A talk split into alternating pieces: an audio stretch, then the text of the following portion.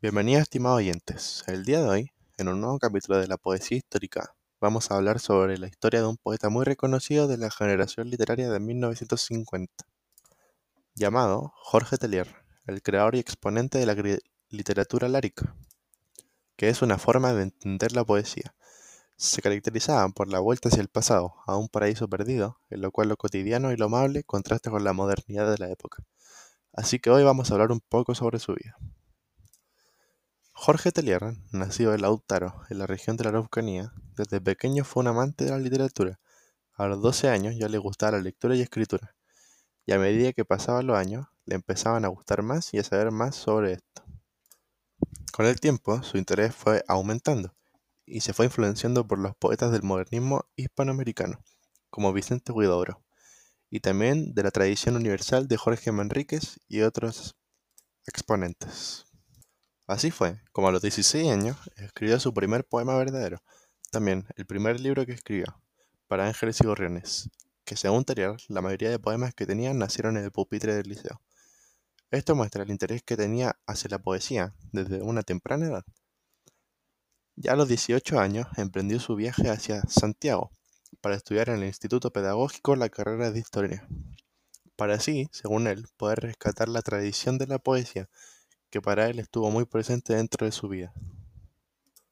Jorge Tellier, dentro de su concepción de la poesía, varía entre dos tipos, que son la del llamado lar, que trata sobre las ganas de el poeta de poder configurar un lugar propio y de carácter mítico, como para él eran los bosques pluviosos y míticos del sur de Chile, también los trenes que se pierden en la bruma o los pequeños fantasmas familiares.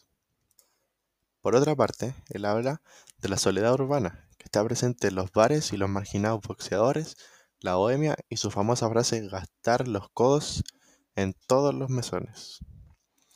Esto también nos da a conocer su forma de desencanto a la poesía, lo que en esa época era muy común y que utilizó mucho dentro de sus obras. Cambiando el tema, ahora vamos a hablar sobre el comienzo de su producción literaria, que empezó en 1956 con Ángeles y Gorriones, al que siguieron Los trenes de la noche y otros poemas de 1964.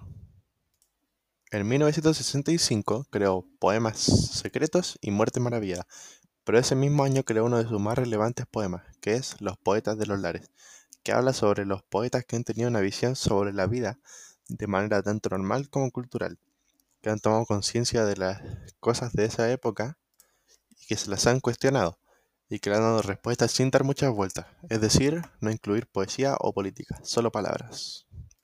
Lo que también hace referencia al LAR, que se fue conociendo mucho dentro de la poesía, que hasta logró cambiar una forma de la poesía para algunos poetas y así se fue desarrollando como un gran poeta hasta su vejez. Ya a los 60 años murió en Viña de Mal, el 22 de abril de 1966, y aún así sigue siendo muy reconocido en el ámbito de la poesía dentro de Chile y el mundo. Bueno, espero que les haya gustado mucho este capítulo de la poesía histórica. No se olviden que los dejamos invitados a escuchar el próximo capítulo, hecho por mí, José Pablo Acevedo. Les recordamos que este capítulo saldrá la próxima semana con muchos nuevos exponentes, pero con la misma emoción de siempre. Con todo esto, yo les... Adiós.